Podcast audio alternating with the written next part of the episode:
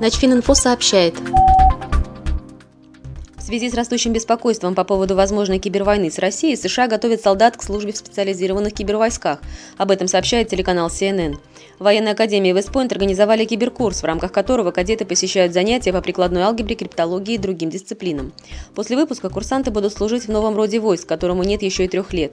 Преподаватель военной академии Наталья Ваната, которая также является офицером кибервойск, рассказала, что на курсе изучают математические понятия и принципы, на которых основана работа систем шифрования. По ее словам, это развивает критическое и творческое мышление кадетов. В октябре 2016 года представители разведывательного сообщества США заявили, что кибератакам направленным направленным на американские избирательные системы, причастны российские хакеры.